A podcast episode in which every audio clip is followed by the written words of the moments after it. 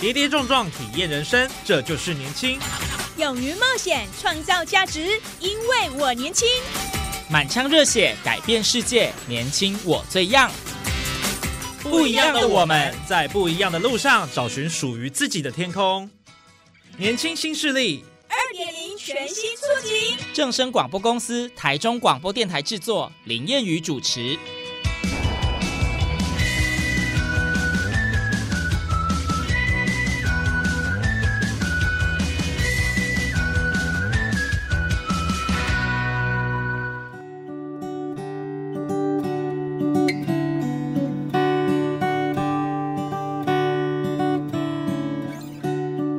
朋友，大家午安，大家好，欢迎您在礼拜六中午十二点准时收听在正声台中二台 M 六七千赫以及网络正声综合台播出的《年轻新势力》，我是燕雨。好，在这期节目当中比较特别啊，要跟大家来分享一所学校的优异榜单。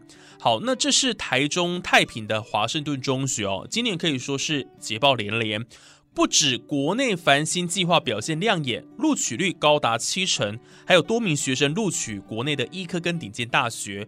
不过今天特别要跟大家分享的是，他们的国际部海外升学哦，再次创下了新纪录。截至目前为止，他们国际部录取超过一百九十所的顶尖名校，而且光学生哦获得的奖学金就超过了六千八百万哦。非常的惊人，而且数字还在继续攀升当中哦，所以大家就很好奇啦。如果你家中刚好也有呃小朋友啊，高中生啊，接下来要念大学的话，大家一定会很好奇，究竟这些学生为什么能够有这么优异的表现？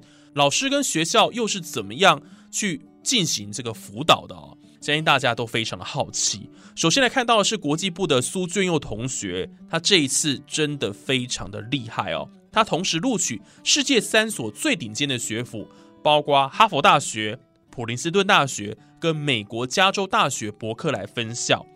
那其中特别值得一提的是，今年哈佛大学的录取率只有百分之二点八趴，是这几年来讲真的是最低的啦！哈，再探新低就对了啦。所以申请过程其实更加具有挑战性哦。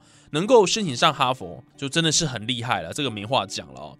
他其实本身就是一个学习成绩非常优秀的一个孩子啊，他在国三会考时就已经拿到五 A 十 Plus 跟作文六级分的大满贯好成绩了哦。但是呢，他因为想让自己人生有更多的可能性，而舍弃了台中第一志愿，所以选择继续在华盛顿中学来深耕。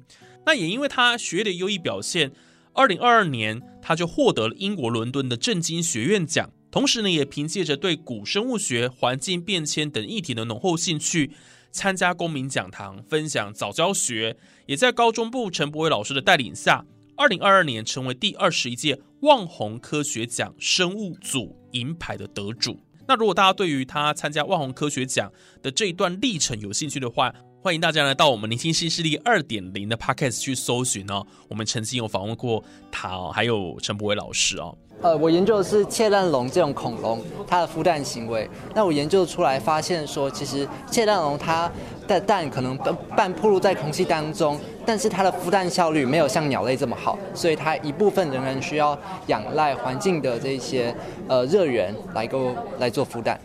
好，那我们接下来就来听听苏俊佑同学在这次的一个申请入学当中，呃，为什么能够脱颖而出？这个关键点是什么？接下来我们就请他来分享。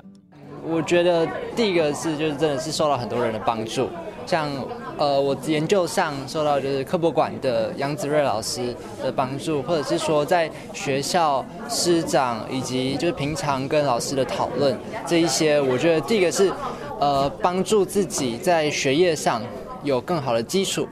那第二个则是，就是其实华盛顿它有给我很大的弹性空间，让我可以去探索说不自己不一样的兴趣，然后甚至可以真正去参与社会议题。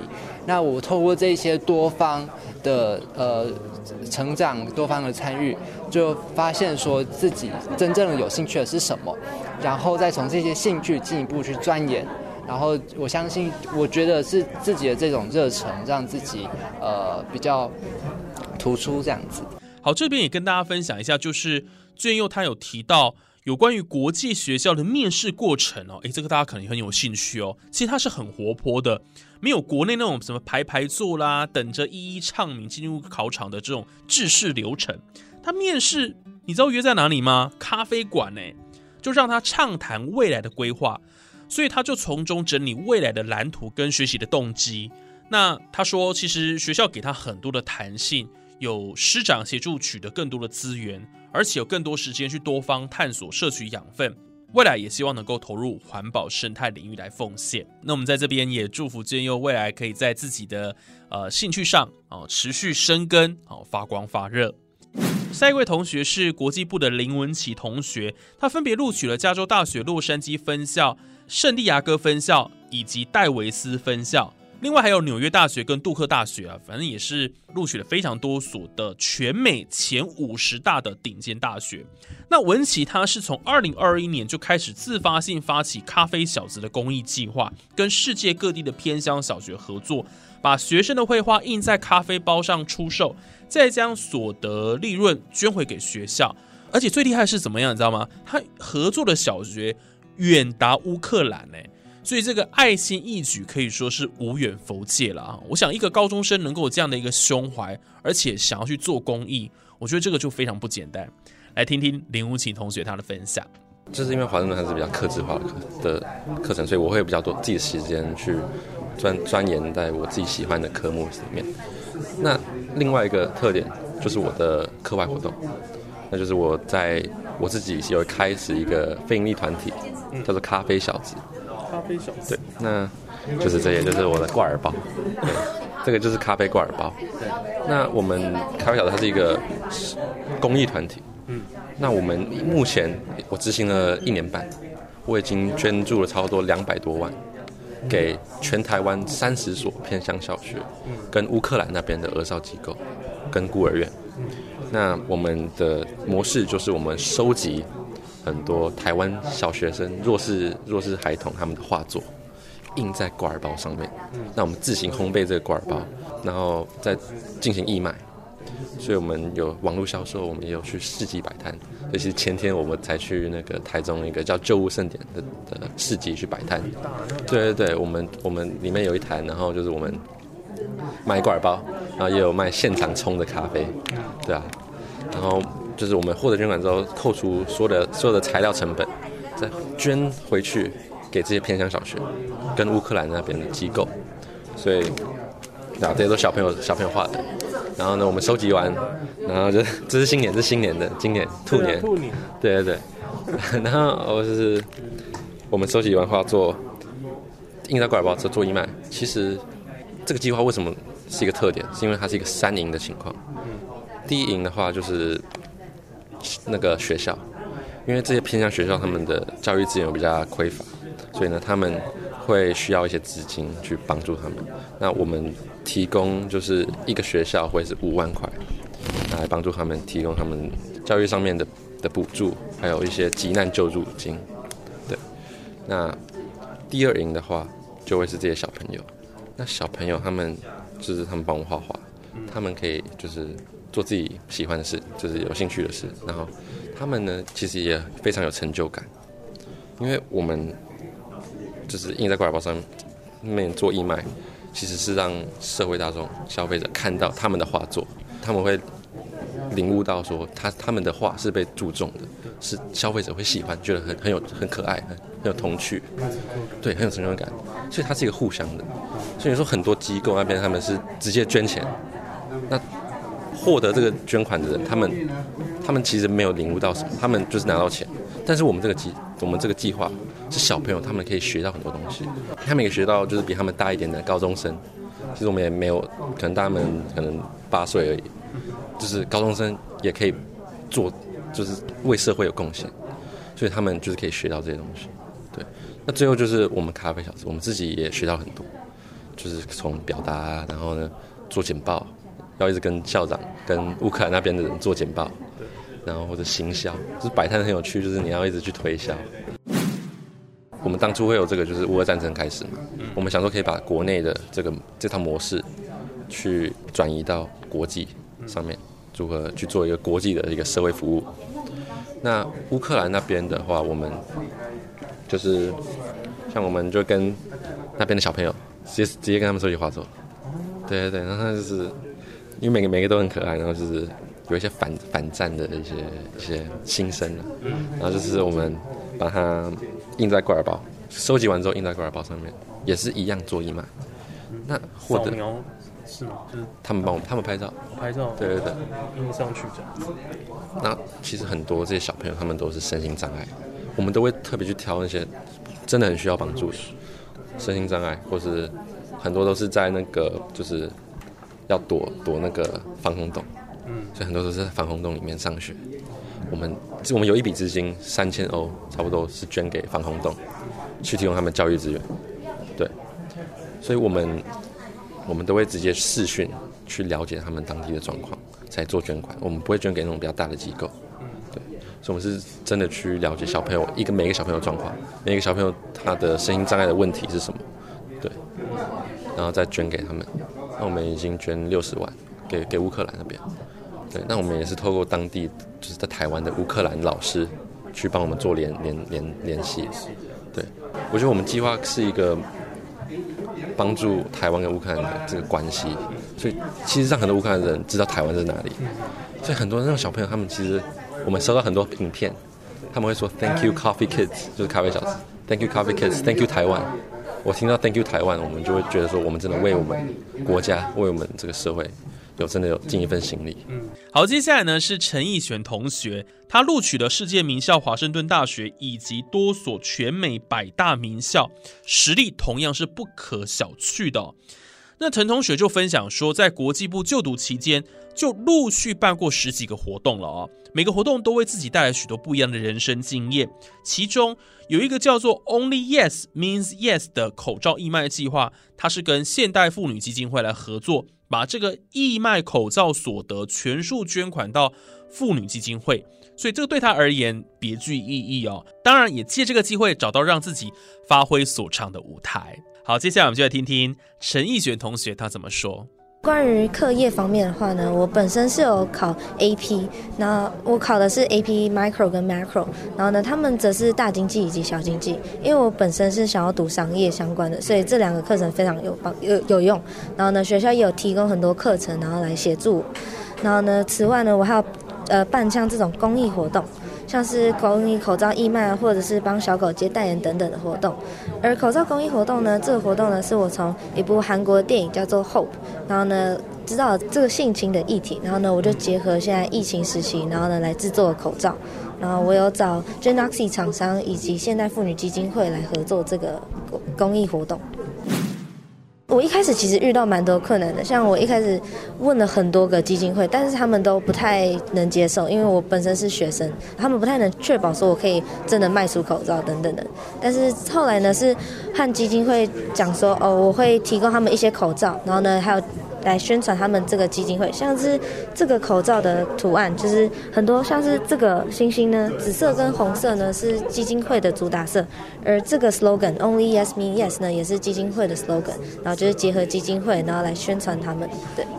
所以他们就会比较意愿。对，呃，所得话大概有大概九万多，但是扣除对，但扣除成本的话就是五万多，所以我捐赠了五万多。对，你有办过很多的活动，有像这里看得到，像是我有在呃华盛顿国际部的福少团举办像这个无数日，就是结合全校性的活动。然后呢，或者是像这个，就是制造肥皂呢，然后呢，来帮助这些大象还有动物。然后呢，或者是这个的话，是我自己本身有养两个宠物，然后呢，我就是平常就会在 Instagram 上面发他们的日常生活，然后呢，后来也有接到很多代言的活动，然后他们帮他们代言衣服啊、吊带啊、牵绳等等的，对。所以所以你有经营 IG 自媒体的意思？对，就是因为我本身是想很想要去行销方面的，所以就是会透过网络上这种来进行宣传。呃，华盛顿国际部的辅导团队，他们都会给一对一的指导。像我那个时候办这种公益口罩活动啊，我就是有亲自去找家家主任，还有副校，还有很多外师，然后，他们就会跟我讲说，哦，像这个海报啊，我应该要放一些照片，放一些口罩的照片，还有放 QR code 让大家扫描，或者是我在网络上义卖的时候呢，我该打什么东西，还有放什么照片等等，他们都有提供协助，就很一对一客制化这样子。完全针对你的对，完全针对我。对。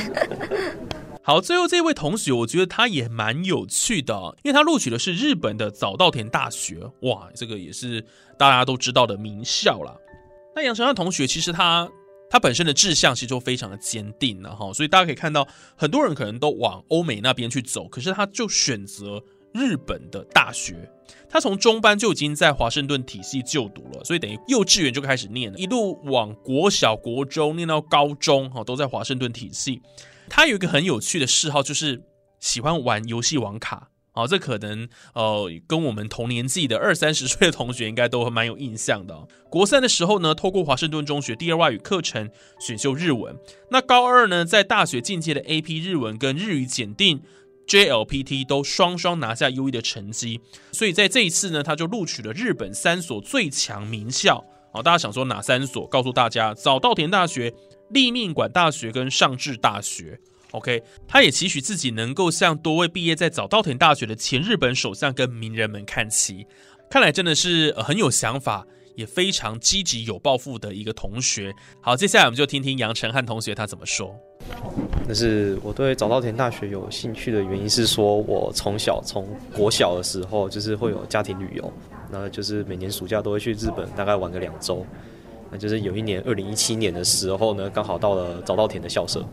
那那时候就有一个传闻说，可以跟平内博士握的铜像握手，然后就有很高的几率会录取，所以我就去跟他握手这样子，然后就也录取了。然后之后就进阶到了国一、国二、国三，一直到高中这样子。但是一路上都是有我们的海外升学辅导团队以及各个老师的。帮忙以及扶持我一路一路像是去考日文检定啊，或者是兼顾我的学业啊，还有甚至是比赛，对这些东西都都给我很大的帮助。还有也顺便就是那我可以考到就是英文，他们有英文能力的那个考试，就是要申请国外大学，需要英文，也是需要英文的。对，就刚好就是那种托福、雅思啊，或者是 SAT 这种考试，就是也帮我取得佳绩这样。但是我通常就是会在学校把在学校该做的东西全部做完，就比如说老师要求的报告啊、文章啊、作业啊这些东西，我都尽可能在学校做。然后回家的话，就是去培养我的像是游戏王的兴趣啊，或者是去读一些检定的东西，甚至是准备比赛，像是这个是单字比赛就要背单字这样子。日文单字比赛，这是中国科技大学办的，对，那我得到了第二名，对。就是收集游戏王卡，其实它不单单只是个游戏而已。就是说，它除了像是它都是原文嘛，那个怪兽效果什么的，都是全部都是写日文。就是你要去了解他们的怪兽效果啊，还有去研究他们的构筑，甚至是玩法，都只能从像是日本的一些选手啊、玩家来去了解啊。因为是日本嘛，所以说他们的东西都是像是写日文的文章啊，或者是直接讲日文这样子。所以说就可以顺便培养我的阅读能力与听力。对。好，节目进行到这边，稍作休息一下，稍后继续有校长跟辅导主任要来跟我们分享，究竟为什么这些同学可以在海外升学有这么亮眼的成绩？学校到底扮演了什么样的角色跟助力来推动呢？从来没想过不能再和你牵手，委屈时候没有你。陪着我心痛，一切都是我太过骄纵，以为你会懂，一直忘了说我有多感动。知道你还是爱着我，虽然分开的理由我们都已接受。你知道我会有多难过，所以即使到最后还微笑着要我加油。我知道你还放不下我，才会在离开时闭着眼没有回头。我们都知道彼此心中其实。这份爱没停过。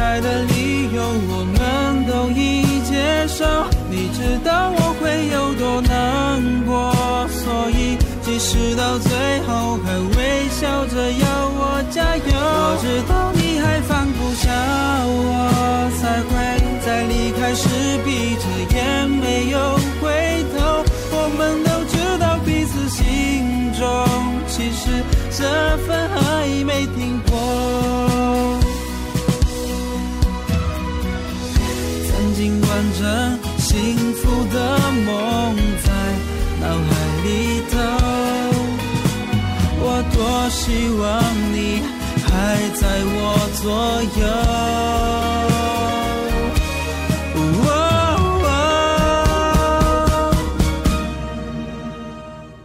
我知道你还是爱着我，虽然分开的理由我们都已接受。你知道我会有多难过，所以即使到最后还微笑着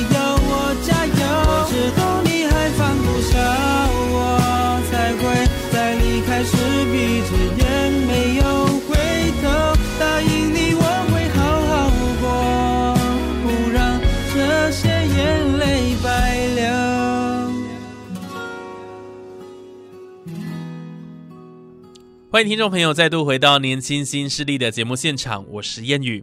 好，在刚刚的节目当中，我们听了华盛顿中学四位国际部的同学，他们各自分享了在学校啊各个活动的参与啦，或者在学业上努力的耕耘的过程啊。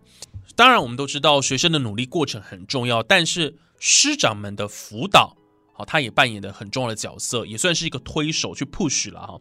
所以接下来我们就来听听国际部升学辅导主任林佳佳，她对于这一次呃海外升学部分有如此夹击，是究竟学校提供了什么样的协助哦？就由她来给我们做说明。我的角色部分是海外升学辅导主任嘛，我我把自己定位成一个说书人的角色，所谓的 storyteller，我要统合跟整合每一位学生的不同的面相。有的孩子是学术型的，他喜欢环保议题；有的孩子喜欢历史文化，他喜欢公益啊；有的孩子很喜欢看电影，有的孩子喜欢玩游戏玩卡。那我就把这些意向的东西变成具体化，那把孩子在意的事情变成实际的作品。所以倡导他们在意的社会议题，他们就有自我实现的能力。所以找到孩子的热情，让他们去发光发热，这就是我能做的事情。就把自己定位成一个。说书人的这个角色，每一个孩子都是一个人生不同的故事啊，让大家知道这样子。我们中外师团队很重要，还有我们导师，我们的导师陪着他们长大，这三年创造哈佛小子是很不容易的。还有伯克莱，那导师跟升学辅导的合作非常重要。导师不是把他当成职业，导师好像把他当成置业。因为青少年就是会有高低起伏的情绪，那导师他们就陪伴他们这样子一起成长，也很重要啊。所以我当升学辅导主任已经十八年了，对，所以我一直在这个领域专攻。那每一届都像是一个新的故事一样，新的起头。好，其实青少年的孩子啊，都是有个性的，个个有想法，所以其实他们的海外升学团队呢，亦师亦友。首先，他去了解全球各大学的特色。孩子的个性、父母的期许，你都要知道。所以，透过他们专业的海外升学辅导团队，可以发掘出孩子的亮点，让他们在国际舞台上光芒四射哦。所以，这个是一个很重要的一个关键呢。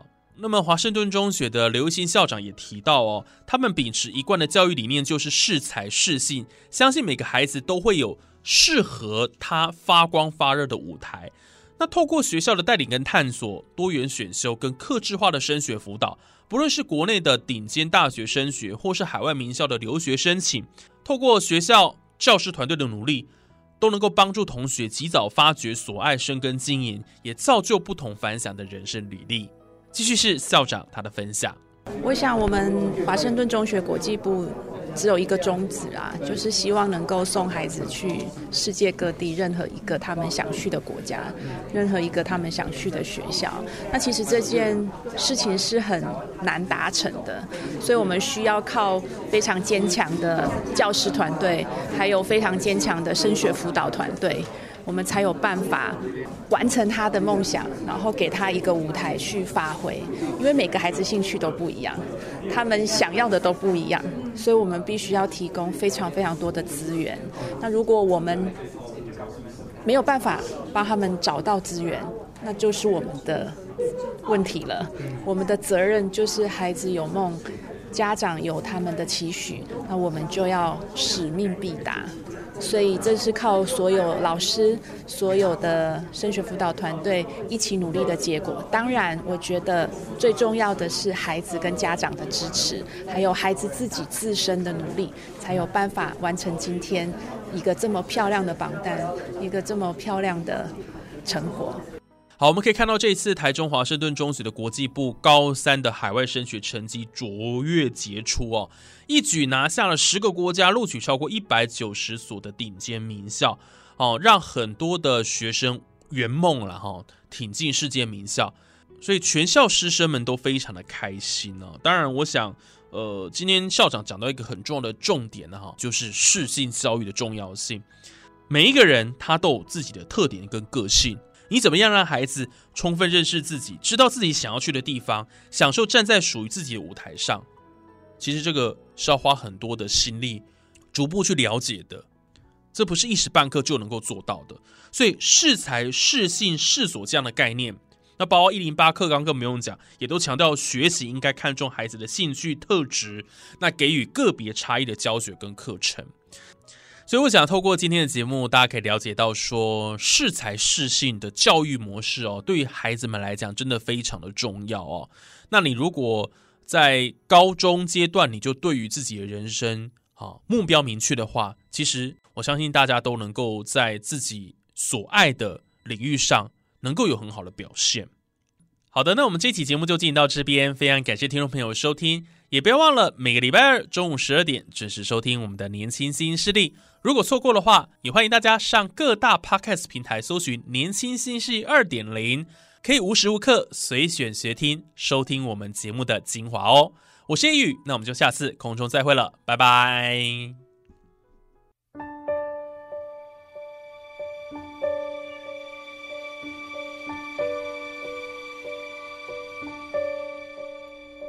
我冷漠是不想被看出，太容易被感动触及。我比较喜欢现在的自己，不太想回到过去。我常常为我们之间忽远忽近的关系担心或委屈。别人只一句话就刺痛心里每一根神经。你的孤单是座城堡，让人敬仰却处处防御。你的温柔那么缓慢，小心翼翼，脆弱又安静。也许我们幸福是真的来临，因为太珍惜，所以才犹豫，忘了先把彼此抱紧。我不是流言，